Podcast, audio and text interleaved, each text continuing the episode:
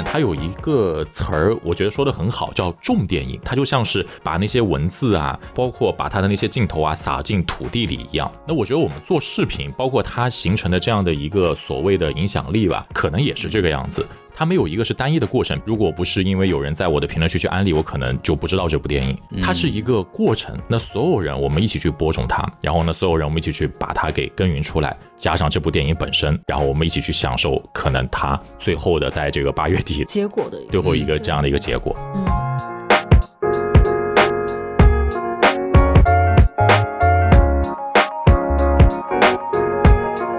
家收听新的一期什么电台，我是孔老师。今天是个特别的节目啊，就是又录了一期《引入尘烟》，就很多人问，叫你们一个电影要录两期干啥玩意儿，对吧？都已经下映的电影了。这也是一个采访，大家可以看到我们标题啊，就是我们今天是采访一个 UP 主。为什么去采访这个 UP 主呢？是因为前段时间这个《引入尘烟》这个片子，其实在网络上引发了一些。就所谓叫二次发酵吧，然后我其实观察下来会发现，跟这个一系列视频博主或者抖音或者 B 站等等的一个话题相关的发酵有很强的正相关关系。然后我自己其实因为我看 B 站看的很多，我的观察可能是因为八月二十一号有一个 UP 主叫三代路人啊，然后他做了一个关于这个《引入尘烟》的这么一个推荐的视频，其实把这个电影整个捋了一遍嘛，然后做了一个升华，然后的播放确实很好，有五五六百万，可能我印象当上次来看的时候。从这个开始，我就发现这个电影在 B 站的整体的声量出现了一个非常大的扭转，慢慢的甚至上了 B 站的热搜啊，然后有其他的 UP 主也去跟进做的视频，然后也播放很好，呃，头部也有，然后小的也有，所以说我就很好奇这么一个现象，因为这种。一个是文艺片，一个是所谓在这个流媒体上线之后的电影再次的在电影院里面的票房的二次发酵，这个事情在中国的电影史上应该是基本没怎么见到过，所以我就特别好奇。我之前的节目其实从我们自己的角度去聊了一下我们的观察，但是我也是想来通过这个做这个视频的 UP 主的角度，想看看他这边做这个视频的一个整体的心路历程，所以我就请到了我们这个三代路人的两位，对吧？一个是路人，还有我们的盒子，然后请他们给大家打个招呼吧。大家好啊！什么电台的朋友们好，孔老师好，我是路人。大家好，我是盒子啊，很开心来到这里啊，跟大家聊一聊天。哎呀，好专业你们！哎呀天，好激动，好紧张，好紧张，好紧张。没有，你们别紧张。之前我也没太采访这么大牌的 UP 主，对吧？嗨，我们跳过这个环节。不存在的。回来，回来，回来。呃，我就直接开始吧。我觉得就别那个什么乱七八糟了。其实我跟路人认识很久，所以我们俩其实还挺熟的。我们跳过这种不重要的环节。呃，所以说我啊，第一个问题啊，就是第一个问题特别简单，就是当时为什么会去想到做这个电影的一个推荐？什么东西鼓动你，你要去把这个东西做出来？其实我看这个电影的时候，我们俩。动机还挺简单的，就是我当时发了一个 B 站动态，然后呢，就是想问一下大家啊，有没有最近有没有什么什么好片子可以推荐一下？然后呢，当时他们推荐了我有有很多部嘛，《独行月球》对吧？《明日战记》，然后《杨戬》是吧？都都有挺多的，没什么可看的，反正我我都我也都看了。然后《引入尘烟》吧，这个片子就是我记得印象中是票最难买，然后呢，电影院有排片的电影院离我家最远，然后呢，电影院里面人最少。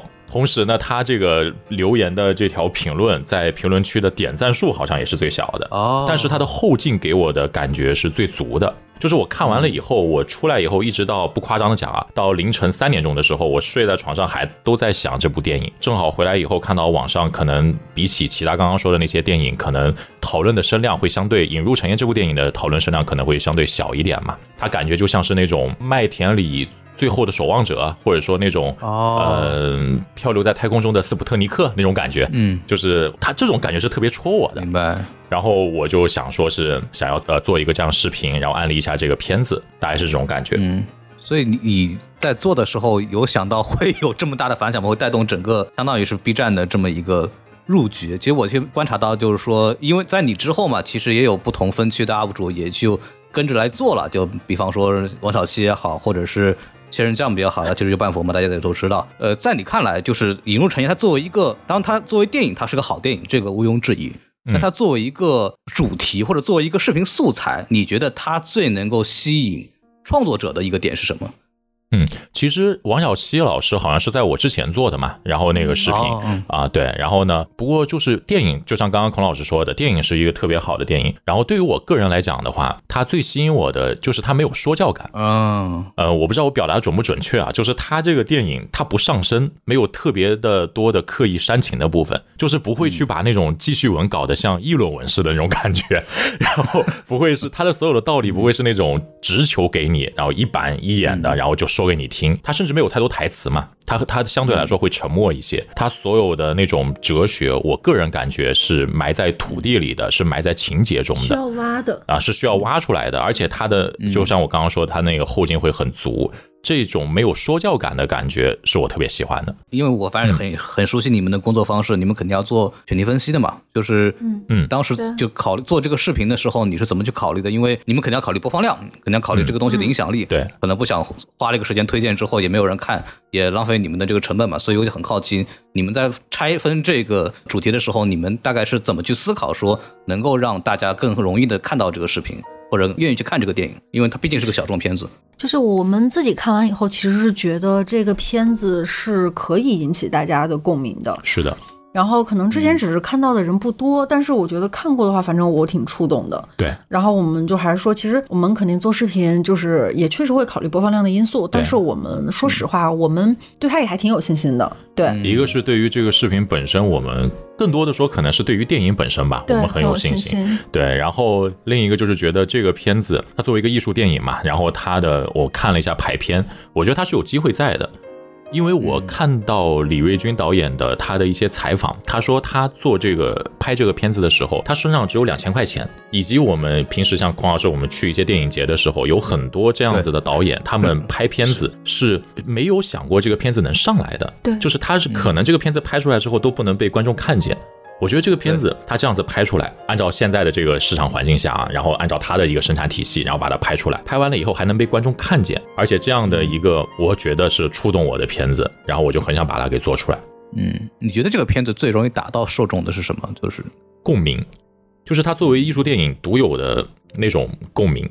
它虽然拍的是西北农村嘛，我呃甘肃省张掖市高台县罗城镇华强子村的故事嘛，然后呢，嚯真详细。看起来好像是不会有太多的共鸣，但其实它是让我们看见了不可见的人，这一点我觉得是很重要的。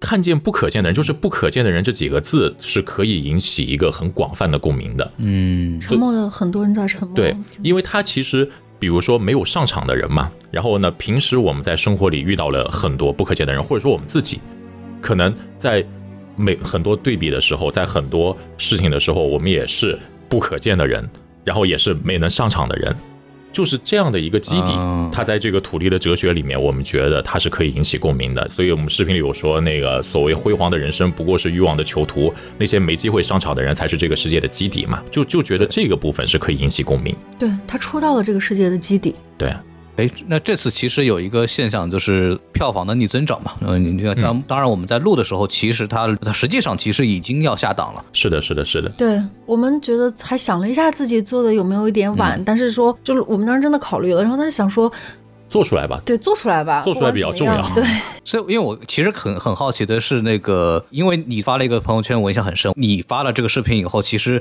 带动了很多的观众去看这个电影。其实我之前也观察到一个播客的平台小宇宙，然后他在嗯推荐首页的时候，有一次推了一个讲引入成因的这个播客，然后下嗯面这个播客的下面的评论全是因为三代路人推荐这个电影，所以我去啊，看。是吧？？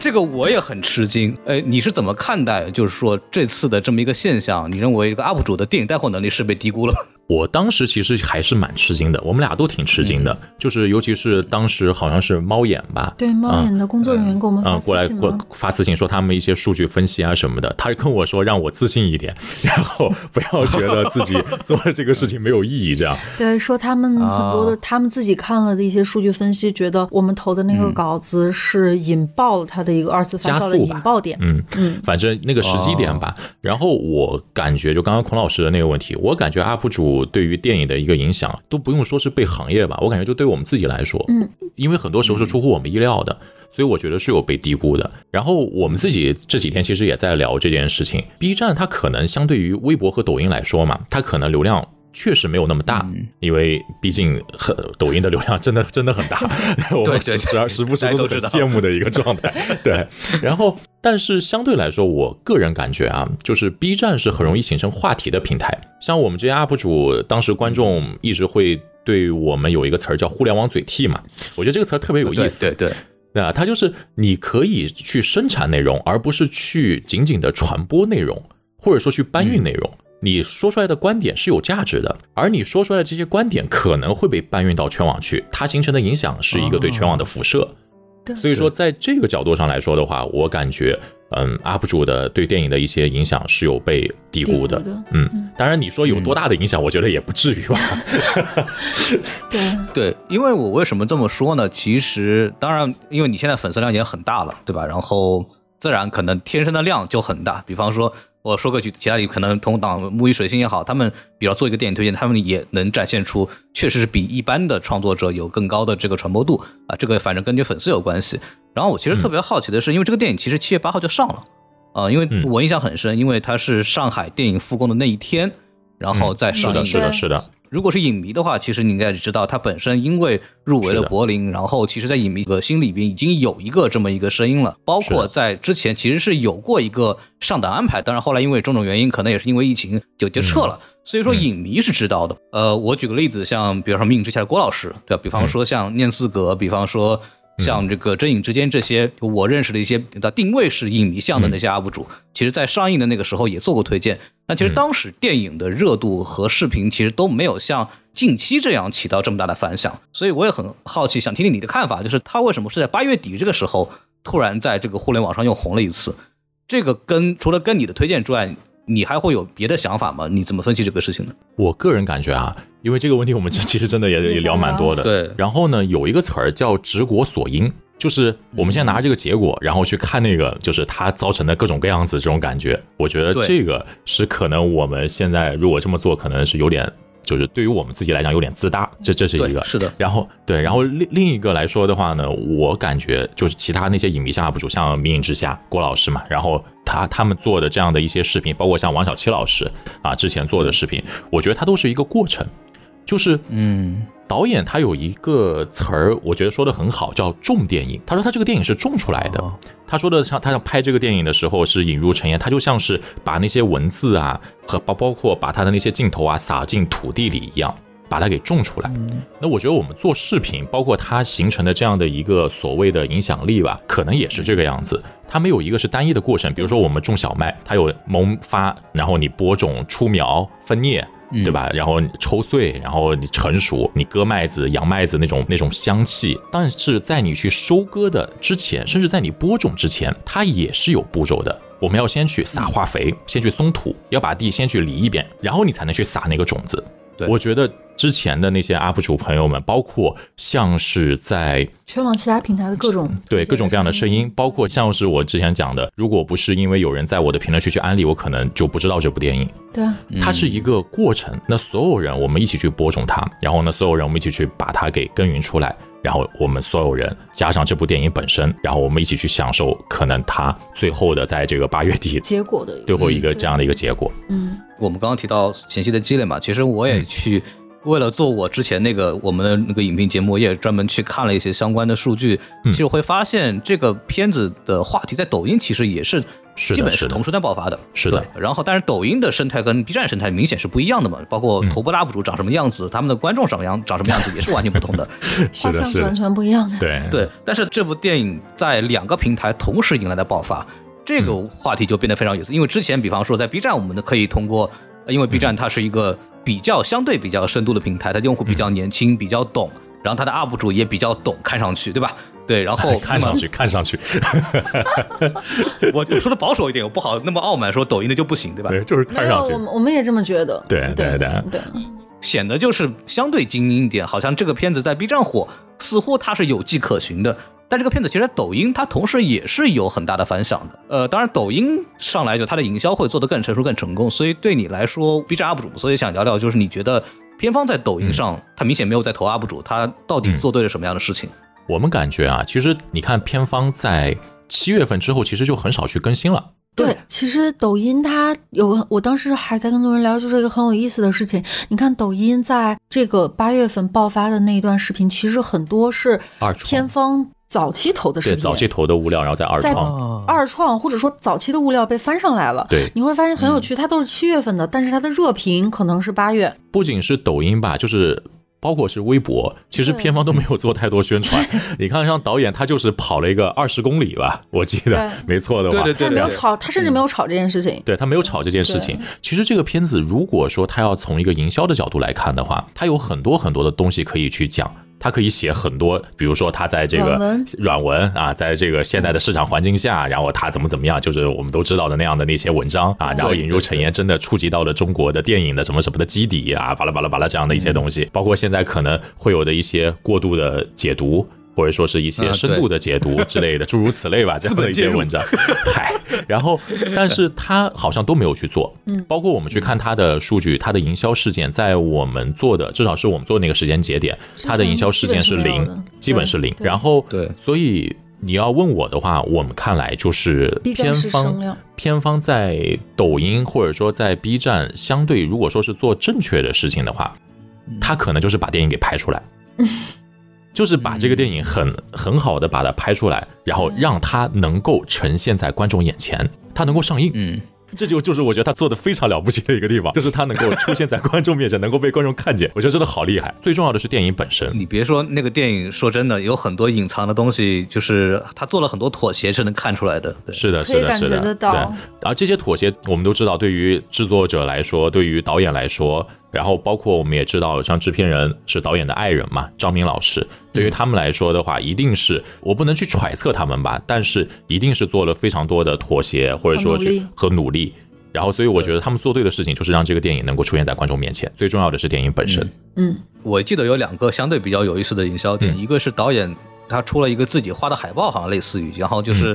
所谓里边暗藏了一些信息嘛，然后被很多人做解读。呃，以我的这个对这个商业的感知，它一定是也是片方顺势而为做了一些推广。嗯，是的，找很多人做这个所谓解读，这是一个点。然后还有一个可能是在抖音上我发现的，其实比较高播或者是比较受关注的一些视频，一种可能是说白了几分钟说电影，他把这个电影肯定讲一遍。嗯，是的，是的。还有还有一种可能就是一些卡段或者是一些。卡段配上一些比较感性的文字，比方说那种在苦难当中的那种爱情啊，或者是一些这种比较能够打动普通人情感的这种所谓的文字，或者是那种东西，然后来唤起一个大家的一个怎么说？呃，是一种内心的情绪上的这么一种反应。是的，对。对这个，比方说不像很多，比如说深度的一些影评，我们说啊，这个电影怎么怎么拍的好啊，我觉得我我喜欢，我要去看。他这个不是，他在抖音上做的是一些感人的文字，他刺激到你，哇，这个电影原来这么感人，那我去看一看吧，好像很好哭的样子。他这个逻辑，所以抖音上这个宣传方式就跟 B 站上很不一样。所以我也想问问，你觉得你觉得 B 站上跟其他平台比的话，在的电影宣传上有什么样的规律特点吗？因为你也做了很多院线片了。嗯，这个其实就是像刚刚盒子好像想讲的一个，就是抖音上更多的是流量，然后 B 站上呢更多的可能是声量，它这两个有一个小小的区别。抖音上流量很大，就是我们之前也讲嘛，说你的可能观点啊，或者说这个之类，你在 B 站上更容易去爆发出来，因为 B 站你可能流量没有抖音那么大，但是你的声量会很大，你的你所说的一些话，比如说你一个一百万播放的一个稿子，但是你的话可能会被截图，然后发到各种各样的地方，发到发对吧？没有人比你更懂啊！啊，你你嗨，这个都是懂的都懂，懂自懂，对吧？然后呢，你说的一些话可能就是会被复制下来，会被打出来。对，而且他们会更在乎这样的一种声音，就是他们会处，因为抖音上很多流量大，但是他们不会关心这是哪个账号说的。嗯，我们之前也在和一些其他平台的一些呃同行朋友们、同行老师们也在聊，就是他们会好奇我们的一个点，就是。为什么会有一个人会有会有观众会对一个解说 UP 主或者说吐槽 UP 主或者说是一个影评 UP 主会有那么多的关注度？就是他会在乎的不是说你说了什么话，而是在于是你说出来的。他们很好奇这件事情。嗯，就比如说有人说这个苹果是甜的，他们更多的人可能别的平台可能讨论的就是这个苹果是甜的啊，苹果是酸的啊，这个苹果可能啊它它不是这个味道。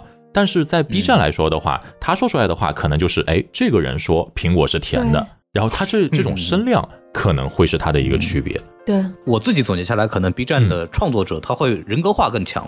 就是的，是的，是的。所谓的呃观众或者粉丝喜欢的，其实不是什么，当然内容很重要，但他最终会跟会建立感情的是这个创作者本人。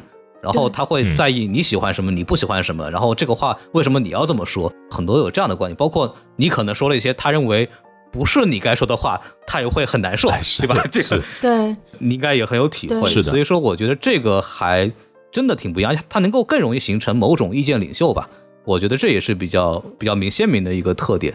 哎，所以说其实就说到这个问题了，就是我自己也很关心这个 B 站的这个商业化问题，然后就尤其电影方面，因为 B 站的这个尴尬点在哪儿呢？那 B 站用户很真实，然后他们会对你的创作者表现说的话有很多反馈，对，会有很多非常直接的反馈，然后导致他在一些商业角度来说，他很难去运作。比方说微博买热搜，对吧？抖音我卖抖加铺量，我总能铺起来。是的，是的。但是 B 站你几乎是做不到的。是的。就比方说，我一个很烂的片子，我买你三代路人，给你十万块钱，你帮我吹，估计你也不敢。对，肯定不敢，溜达溜达。对，就 因为你知道你说了要掉粉嘛，肯定会影响你在 B 站的后续发展，因为 B 站用户会在意你这个人的态度本身。他们会把我 B 站 UP 主更当做一个人来看待。是的，所以你会觉得 B 站在电影宣传方面，它是有。突破的空间的嘛，所以我我自己看来就觉得情形是很尴尬的。我可能不愿意花钱花在 B 站上面，是因为 B 站好像很难搞定，我一个片子很难在 B 站通过运作能搞到好评。所以你会觉得 B 站在商业合作这一块，在电影上面它是有什么可以去玩的点吗？在你看来的话，我觉得在 B 站上，如果说想要去做宣发的话，当然这也是我自己个人的观点嘛。然后可能更多质量非常重要，质量非常重要。然后呢？以及你要足够的真诚，对，就是你，比如说像是在刚刚孔老师说的，在抖音、在微博上，你可以就花钱嘛，对，然后花钱就是我一堆号去转发去砸，我能砸出来一个流量，能砸出来这样的一个造势造出来，然后粉丝可以控评，对，可以粉丝可以去控评，然后可以去控控一个口碑这样子，我可以很多东西可以去刷上去，比如说微博的评分，对吧？然后但是在 B 站上，可能我们更多的时候，我们就需要去正面的去直视一些事情。我们有时候也会去和一些导演去聊，就是你可能如果说想要在 B 站上去做这样的一些宣传的话，你可能需要去正视你自己做的不足的地方，你需要足足够的真诚。然后，而这个真诚，只要你能够足够真诚，呃，至少是我这边啊，我感觉到观众的接受度还是可以的。对，我们曾经不是说是接了案子，没有说是恰饭，但是我们曾经做过一期视频，嗯，就是我试着去把三个不同立场的人放到一个视频里面来聊。一个是制片人，一个行业的制片人，他就是那种呃，可以理解为鹅厂的制片人，商业逻辑啊，这这样子的。然后怎么样赚钱？然后呢，另一个呢就是纯路人，真的纯路人，完全不追星，然后就可能是甚至于国产片可能他都不会看太多，对这样子的一个纯纯纯路人，不去电影院。对，然后呢，还有一个就是追星的艺人的粉丝。嗯，我们试着把这三个人，然后放在一个视频里面，让他们去回答同样的问题。然后呢，发现他们每个人代表的逻辑就是完全的不同，而且这个逻辑是对冲的，其实还蛮厉害的。但是我那一期的评论，说实话，就是真的是出乎我的意料。我当时还在评论区写了一个说感谢大家，就是他们所有人在真的去聊这个观点之间的区别，因为他们感受到了那种真诚，而不是互相冲，而不是互相冲。因为我当时投这个视频其实是很冒险的，我当时特别担心，我说我又没恰饭，做这个视频何必呢？我做视频出来之后，观众在评论区都互相冲，然后冲起来之后我干嘛？但是。盒子跟我讲，说是我们做一做，试一试，也许能玩一点不一样的东西。所以那一期视频的评论区，我当时真的是每个都看了，嗯，就刷，尽量的每条都看了。然后呢，看完之后呢，当然他最新的我也没有看，尽量的每条都看了。然后真的是特别出乎我意料。对，大家都在聊，大家都在聊非常长的，写非常长的评论，然后再互相的去讨论观点。对，而不是在吵架，而不是在吵架，也没有在互相攻击。对。然后，所以这个增加了我的一些信心，就是你在 B 站，其实你只需要真诚，对你需要把话说开，你需要把话说开，而不是，而且 B 站是一个大家要相对平等的一个地方，对，没有一个说说是你上面很高高在上的一个人，然后和底下是观众，然后大家一起去膜拜你，或者粉丝去膜拜一个艺人，这样子没有这样的一个生态环境。嗯，那那把话说开了之后的话，其实。我个人感觉啊，B 站的接受度还是挺高的。对，但是可能愿意这么选的片方就得看他们自己。对，因为很多片方说实话接受不了。我们 我们其实像很多片方，我们他们找我们，我们就跟他说，我们说我们就好好的聊一聊。然后他们其实接受不了客观，要么这个玻璃心，要么那个玻璃心，然后要么就是说今天跟你说可以，然后突然想了两天，或者说等你都写完了，他一玻璃心了，刺痛了，还是不行，那 就啊不行不行不行，不要了不要了不要了，大概是这样。对，因为 B 站是一个什么样的生态呢？其实我自己观察下来，它是一个嗯。消费者很容易转化成创作者的这么一个生态，嗯，是的，啊，就是所谓的普通用户和创作者之间没有那么大的鸿沟，它很容易进行转化。基本上，因为它的整个社区的环境也好，包括整个社区的质量也好，观众懂得也很多。就是说白了，他没觉得你一个 UP 主说出来的话就能代表一个什么样的，因为你 UP 主也是个素人嘛。你算老几，对吧？对，经常是这样子。我就更不尿你算什么大导演、什么大演员过来。你来了 B 站，你要是展现出你不是这里的人，你不是这里的气场，我就不买你的账。这是一个 B 站特别有趣的这么一个现象，其他社区可能很难做到。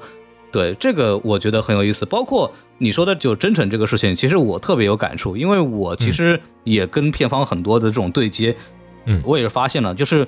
中国的这个电影宣传啊，片方是 基本上不允许你作为一个二创作者有任何的负面的这种评论的。说得好 啊，我代表我，他们好脆弱，真的，你就是我的互联网嘴替，孔老师。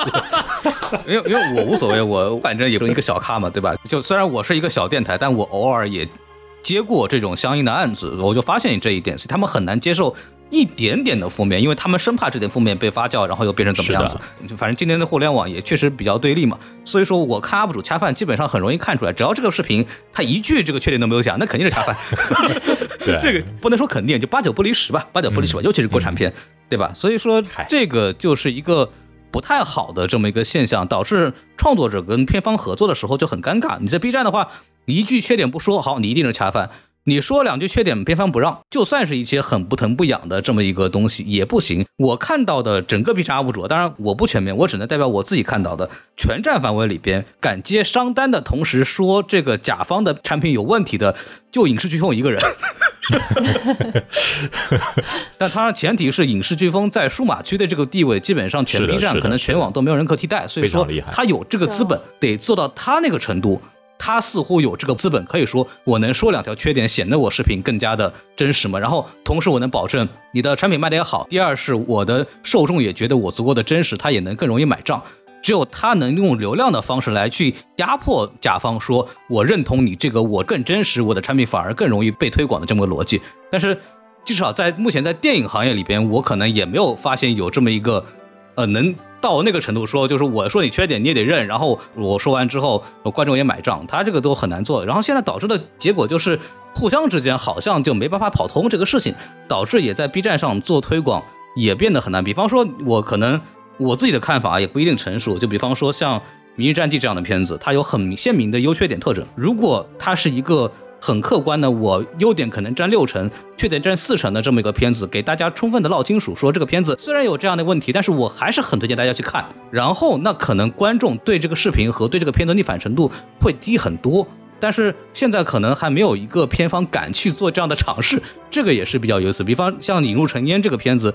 它有缺点，但是你基本没有说很致命的问题，或者是你全面的推广，它是不会被人说的。这种情况下，可能有 UP 主敢接这样的片子，因为这个片子的推广没有用力过猛，就不会逆反。对对对，然后他也没钱用力过猛嘛，这也是一个 他也没钱用力过猛，他要是想用力，他没有钱可以使劲。现实问题。对，然后那么这种片子反而，比方说，呃，那 UP 主掐起来好像没有心理负担，但是啊，我只代表我个人啊，但是 这种片子。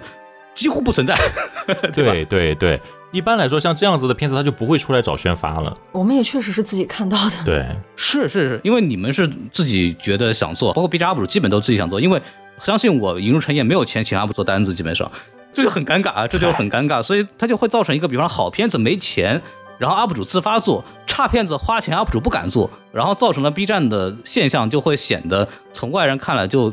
就是很奇怪，然后 UP 主做的那么好的 UP 主也不能从片方挣太多钱，片方又觉得 B 站上做营销做的特别困难，然后导致 B 站的整个电影的宣传环境就感觉就没有那么的好像畅通，这个也是比较奇怪的。所以我说到这儿。我也特别想问下一个问题了，就是你怎么理解这个在电影合作上？因为现在找视频博主做营销也算是一个常见的这么一个事情了。你怎么理解平台方像字节或者 B 站在其中的一个作用？就是从你作为一个创作角度来说，你认为平台需要给创作者一个什么样的条件，或者怎么能够进步，能够更好的帮助一个电影的宣传，包括帮助你来去做这样的事情？我觉得平台的作用来说的话，拆开说嘛，平台作用的话，可能就是加速和放大。嗯，它是一个把，就无论你是正面的声音还是负面的声音，你只要是把它放到我们 B 站、抖音，甚至于微博，然后这样的其他平台，你只要放到我们的这样的社交平台上，然后或者说放到这样，都会受到更多的审视。对，它会受到更多的审视。你就是把它放到底下，大家都去看它嘛。对，呃，然后呢，那如果说是第二个，就是嗯，他们平台可能会。我们个人感觉他们会提供什么东西会帮助到我们，或者帮助到一部好电影的宣传啊？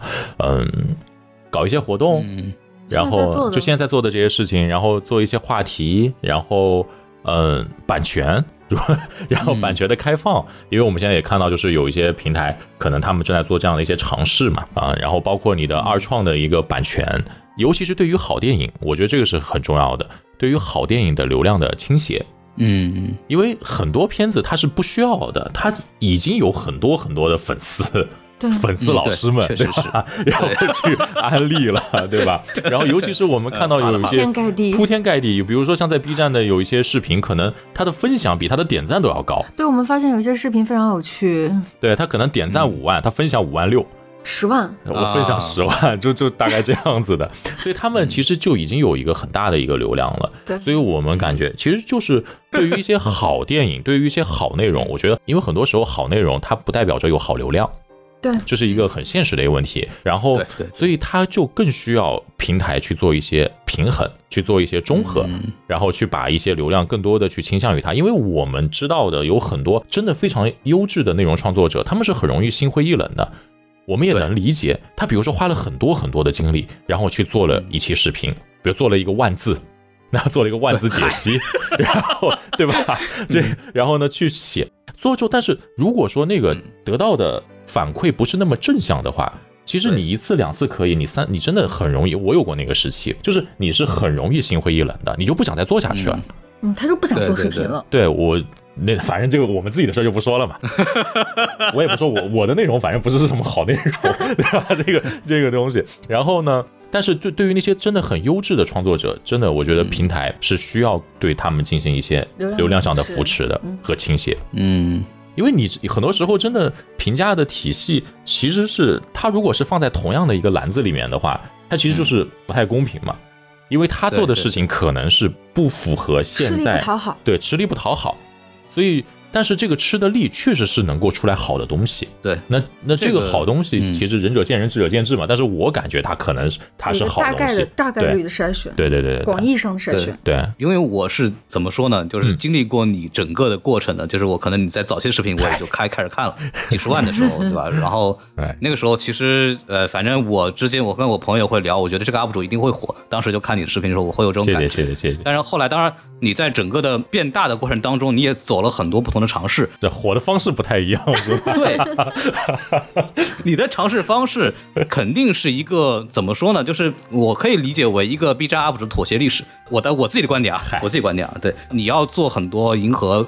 呃，受众或者要去更大的观众池子里的这么一个事情，所以你的风格其实是有个明显转变的。包括你在风格转变的早期，你的早期的观众其实也对你产生了很多反馈，这个我想你也是有这种感受的。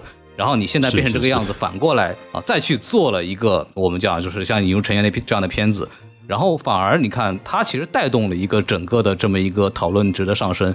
呃，我可以理解为一种曲线救国吧，但是实际上来讲，它的效果其实比以前要更好了。我不知道你怎么看待这个事情。我觉得啊，就是我们之前应该是在二零年的时候，嗯，二零年十一月份，我们在厦门见了一面，吃了个饭。我不知道孔老师记不记得，对吧？对，那肯定 我记得。你请我吃的嘛？我肯定记得。嗨，啊，欠我一顿饭是吧？这话说到这儿了。嗨，然后呢，就是说实话啊，其实那一次我们一起出来之后，其实对我的心态调整蛮大的。嗯嗯，我也是，就是我其实做视频，也就是从那个时候开始会发生一些转变。对，然后呢，我现在做视频，其实已经经历过那个心态调。你说一开始你去调整风格，你的心态上以及你整个人肯定会不适应。嗯，你我会我会不由自主的，因为我写我说白了，我就写不出来，可能呃那个时候吧，我就可能写不出来一些文案，就就是无法写出来，是真的没有办法写出来。然后呢，但是。在随着一些心态上的一些调整，以及我真的是，我说实话，我可能我朋友圈我真的会经常的去给一些好内容去点赞，尤其是没有人看到的内容，我真的特别特别喜欢。然后呢，我就特别希望这些好内容能够被更多的人看到。对对，然后我们现在就可能就想去做这样的东西，就是在可能如果也是借各位观众 的老爷们，对吧？大家的支持，大家的抬爱，然后呢，让我们可能有一个收获到现在这样的一个相对来说还可以的一个粉丝量，一个观众量，然后我们有了一个可能更容易被人听到，更容易被人听到。那相对来说，那么我们就希望能够借着我们这样子的一个声音去做一些可能比较正面的我们喜欢的东西，我们喜欢的东西，对，嗯，这个挺不容易的。其实很多 UP 主我都聊过，他们其实都在想这个事儿。就是一开始的时候，刚入 B 站的时候，觉得，哎，这些人做都不行。你看那个几百万的 UP 主，某某某，是吧？哎，我就是这个样子，真的。对，一点没有挖掘出这个电影的深度来，对吧？我来做一个，发现做出来两百播放，对吧？哎，不夸张讲，真的，我做视频的时候，真的，我当时我投第一个视频之前，我就跟盒子说的话，就完全就是这个样子。嗯，对我我也是做内容的嘛，所以我理解就是觉得这些人不行，然后我那我我觉得做一个比他强，然后就做了。实际上发现真的做的过程中的时候，就发现他们很厉害。对，确实是。因为你真的就是说一以贯之的努力，真的是非常非常艰难的。对，坚持坚持做一件事情非常难。这我觉得真的，孔老师也很厉害，因为什么年代 一一直在做，你一直在坚持做一件事情，我觉得真的非常厉害。对，我们觉得挺难的。自做之前还是有点自大了，自大真的是自大。其实我做这个视频的过程，你说我这两年最大的一个变化是什么？我个人感觉就是从自大到自省，也不算也不算自省吧。就是可能对自己有一个准确的认知，对对对自己有一个准确的认知。哎，你这样，你就是我的互联网嘴替，对吧？就是这个东西。然后自省完全谈不上，真的是之前就看了之后，就像是说，因为没做嘛，没去做的时候，就总是会觉得很容易的。对。但是真的去做这件事情了以后，就会觉得他们真的很厉害。嗯，大家都好厉害。哎，我其实还有一个问题想问，就绕绕回来一件电影的事情，就是嗯。这个片子其实它有一个特点是九号的时候就上流媒体了，嗯，其实理论上那个时候就已经大家都可以去这个网上去看了，免费去看了。是的，是的，是的。所以说你觉得这个片子它突然反而在这个票房上火了，这是一个什么逻辑？我觉得这个就是我之前说的，就是其实全网的口碑不只是对它的一个。那个声音，它对实际的票房的拉动也是有作用的。大家这个片子真的共情到了，大家可以选择在电脑上看，但是就是想去电影院看，就是想支持它，就是真正的触及到了大家想要支持它的点。对。对，而且它也是一个时机到了嘛，就像我们之前做的说的，你把种子撒下去，然后你把土松好，然后你大概施好肥，然后也是经历这样的一个时间段，我们共同努力，它时机到了这样的一个节点，嗯，它就爆发出来了。嗯，而且这个片子还有一个有趣的点是，八月九号上流媒体意意思，其实另外一个意思就是你们能够拿到片源了。我你会觉得拿到全片之后，其实是不是更容易做电影的案例啊？我觉得其实还好，就是你像我的引入尘烟，其实呃，我是用的是更多的是剧照和截图，对，我就没有去用视频的片段嘛。你可小心了，嗨，就是我觉得要尊重，就是我当时真的在做这个时候，我还在想呢，就是我是不是要去把它，因为我觉得它真的很不容易，然后。嗯，我我从我自己的角度上上来看吧，我觉得我更希望的是用截图和剧照，希望大家去看原片，去去看原片，把这视频做出来。然后至于刚刚孔老师说的这个问题的话，我觉得就是可能看你想安利的是哪一个部分吧。比如说你如果想安利的是更多的是视听语言上面的艺术的话，呃，你想要去让人家去了解迈克尔贝的风格，你你有什么比你放几段连续的爆炸更加直观的呢？对不对？对对。然后然后，但是如果说你想要安利的部分可能更多的是偏叙事上的艺术的话，那么。他拿到全片与否，我感觉就没有那么的重要了。你比如说，因为观众他其实不需要上课，也不需要去拉片子。他看《阳光灿烂的日子》，他不需要去分析自然光和人工布光的运用的区别，对吧？他看《闪灵》，他只要知道就是有多恐怖，然后不需要去分析库布里克的影像风格。然后你去跟他讲更多的这部分的故事，或者说你跟他去讲他本身的时候，其实有没有全片，我感觉好像就没有那么重要了。嗯。因为我之前跟切片计划聊了一下，然后我问了他同样的问题，他其实说了一个，就说当然就蛮重要的，因为从他的角度来，他做很多视听的分析啊，或者做一些细节的是的这种分析，是需要原片来去帮助辅助，因为我们第一遍看完也不一定能全记住嘛，就还是要回头来回去分析的。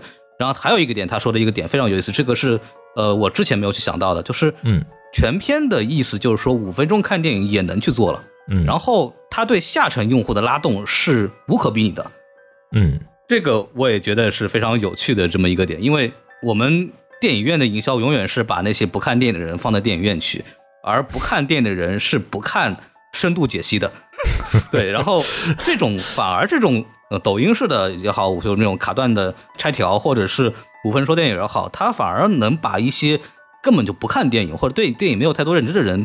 反而通过他们的一种讲解吧，反而把人带进来了。这个也是一个我觉得挺有趣的一个点。就我自己虽然个人极其厌恶和讨厌五分钟说电影，我无法接受这种东西，我觉得这种东西不应该存在。但是实际上它好像确实有用，这玩意儿对，否则你无法理解抖音抖音上的这种热度嘛。对，所以就很有趣。说到最后一个点，说到最后一个问题，我就是这个关于这个吐槽的问题。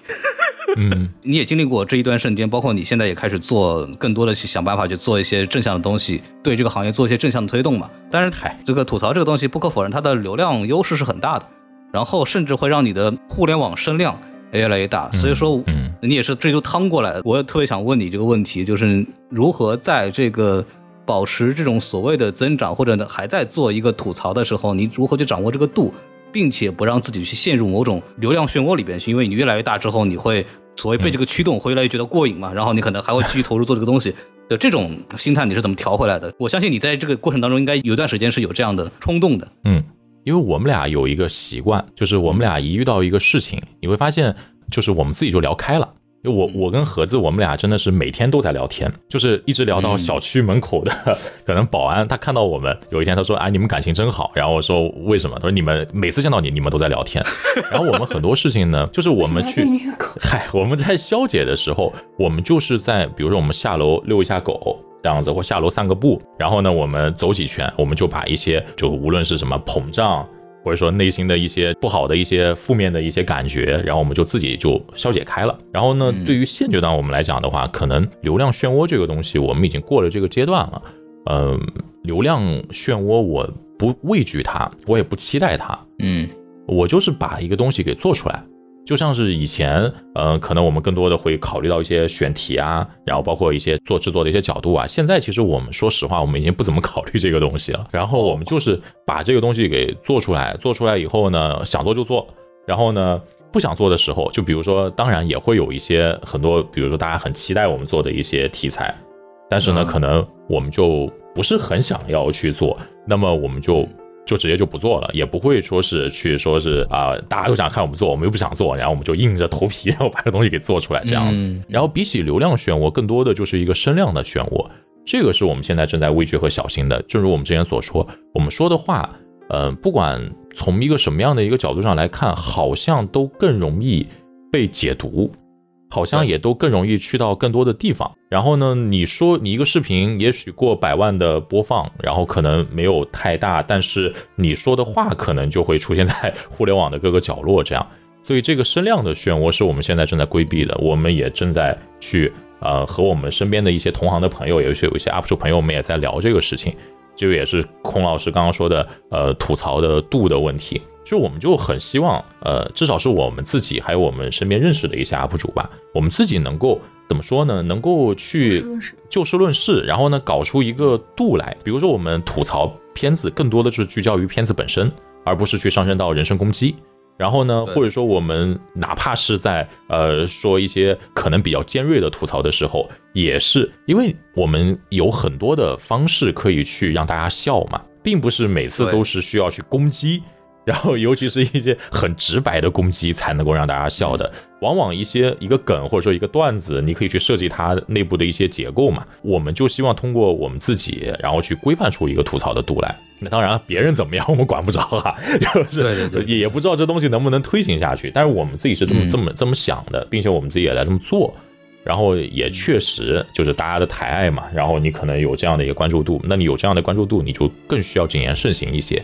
因为你说的话确实是会给别人带来困扰的，我们也经历过这个阶段。现在我们可能就是更加多的要避免声量上的漩涡吧，大概是这样。我不排斥任何吐槽，因为我觉得有些片子是真难看。就，我是真的，就是你就那个最近的二点二分的，对吧？啊，嗨，其实 UP 主某种程度上来讲，他也是影评人了，怎么说呢？就是他也算是一个在评论界的一个人物了。所以说他是有行业监督作用的。从我们来讲，我认为我们是我做节目也好，我做我做节目就是该喷的片子，我是一点不留口的，就我比你们还狠，因为我没人管嘛，对就是我是觉得，听了听，我们再不去说这个话，就是嗯，那谁去说这个话呢？现在买粉丝那么容易，饭圈这么厉害，就是我们 得有点凭良心说话的这么一个一个态度，否则的话，其实对电影的健康发展也不好。当然，我不想把自己拔那么高，但是确实是这种声音要存在的，任何。所谓的市场或者某种体制允许不同的声音嘛？对，都要有一个所谓的监督的角色。然后，其实 UP 主也好，或者是所谓的播客主，或者是所谓影评人，其实或多或少要扮演这样的一个角色的。所以我个人反而会认为吐槽这个事情不是一个大问题，并且第二点，路人也讲的就是怎么个吐槽，它其实吐槽是一个创作过程，呃，或者甚至说有的吐槽它不是为了吐槽，它只是为了我做一个喜剧节目。说白了，我这个东西，我更是以把它做一个喜剧的方式来去呈现出来的这么一个东西。你的很多东西只是我拿来做喜剧的一个素材，就像脱口秀一样啊。嗯，是的，是的，不是说我这是要吐槽你，我一定要把你骂的狗血喷头，而是说。哎，你吐槽不是骂呀？对，吐槽并不是骂，就是我做一个节目，然后我通过一个有趣的方式表达出来我的一个观点，然后让大家看得很开心。这其实也是一个很多普通的观众消费吐槽的一个非常重要的原因。我就看得开心嘛。这个片子我也没看过，这么烂的片子我也懒得看。但是我看看你说一说，看个乐子。对，看个乐子。看完以后吃个饭，我也开心了，然后就拉倒。对这个事情就结束了，对吧？我要不是因为这个 UP 主吐槽，我还不一定知道这个片子，对不对？虽然他吐了，我也不一定愿意看，对，这这两回事。但是我不把吐槽当做一个纯负面的这么一个内容形式。这是我自己的一个观点，所以我反而会，我其实很爱看路人视频，一点也是在这个。谢谢谢谢谢谢。路人的东西，首先，当然吐槽是吐槽，但是他吐槽的东西说法和那种呈现方式，呃，那种押韵排比啊，或者是一些，嗨，也没有也没有，声音变化，对吧？这些东西我都觉得是好玩的，它是一个喜剧作品，我是更容易觉得把这个东西当做这个东西看，包括。我开心嘴炮我也很喜欢，对刘老师我也很喜欢这些，包括一些我也不提名字的很多 UP 主，我都觉得很有趣。本身我看他们的视频，就把他们当做一种视频的产品来去看，也不会觉得有什么东西。所以我觉得不要把它太当回事儿，可能是我会告诉我一些观众的这么一个一个态度吧。对我我是这么想的。对，其实说到这儿也就差不多了，然后就感谢两位，真的是。于百忙当中啊，来参加我们这个节目啊，这个没有，非常的荣幸，非常的荣幸。谢谢谢谢孔老师的邀请，谢谢，聊得很开心。谢谢孔老师，想跟你们一起聊聊这个事情，因为确实这个片子实在太特殊了，太特殊了。是的，它好特别。嗯，然后我们今天这个节目也就到此结束了，然后非常感谢大家能够听到现在，然后也感谢路人和盒子来参加我们的节目，然后希望呃这个比较随意的聊天能够给大家一个看待。创作者和看待电影宣发的一个新的角度吧，我觉得这个还挺有趣的。之前可能没有太多人去做，对，然后就是这个样子，跟大家说再见，拜拜，谢谢大家，谢谢大家，拜拜。到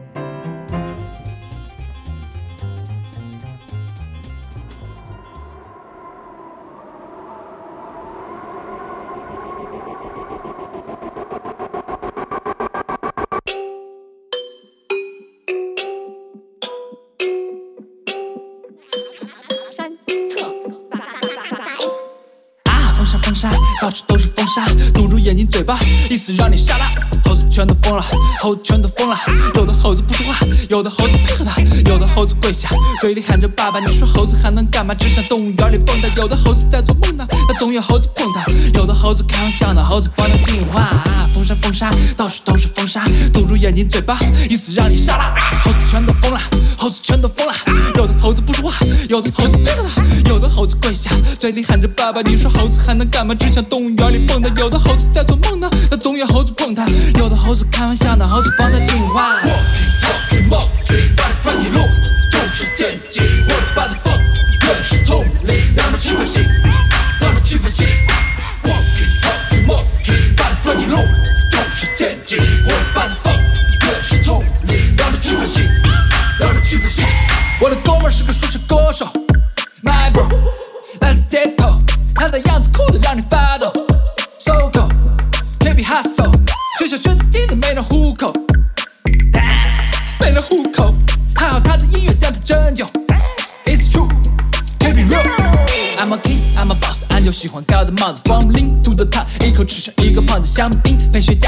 喜欢我的样子，看我快速的放的变化的稍微透着 I'm the Flash，I'm a king，I'm a boss，I'm 有喜欢高的帽子放不利，推着他一口吃成一个胖子香槟。陪学家特别喜欢我的样子，看我快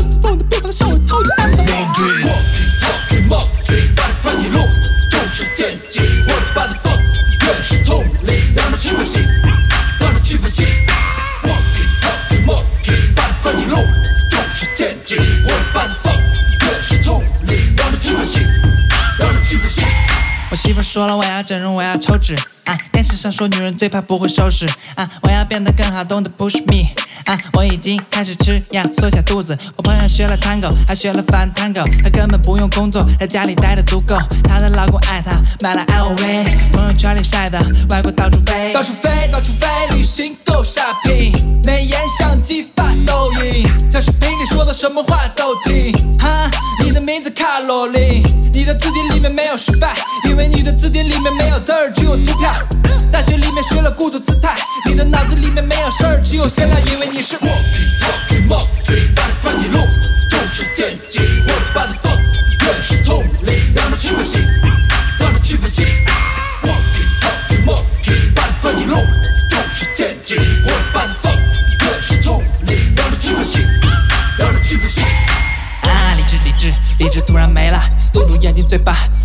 因此让你傻了。